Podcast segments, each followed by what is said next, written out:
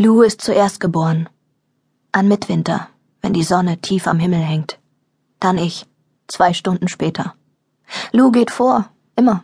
Und ich komme dahinter. Und das ist gut so. Weil alles schon feststeht. Alles ist vorherbestimmt. Es steht alles in den Sternen, seit es die Welt gibt.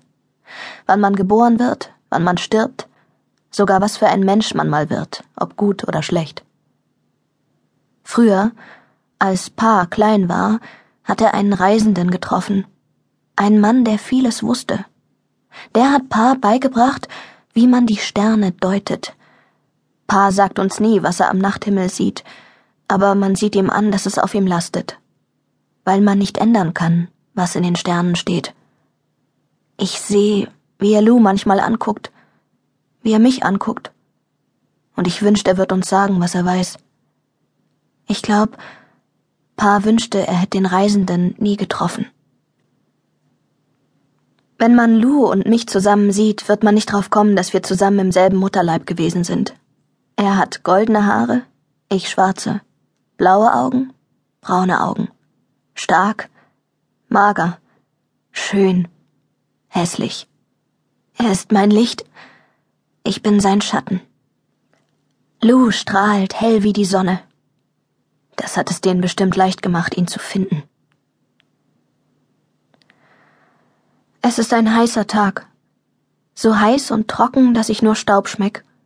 Die Sorte weißglühender Tag, wenn man die Erde aufreißen hören kann. Seit fast sechs Monaten haben wir jetzt keinen Tropfen Regen mehr gehabt. Sogar die Quelle, die den Silver Lake speist, trocknet langsam aus. Man muss jetzt ein ganzes Stück laufen, um einen Eimer voll zu kriegen. Jeden Tag versucht Pa es mit einem anderen Zauberspruch. Und jeden Tag ziehen am Horizont dicke, fette Regenwolken auf. Sie kriechen langsam in unsere Richtung, und unsere Hoffnung wächst.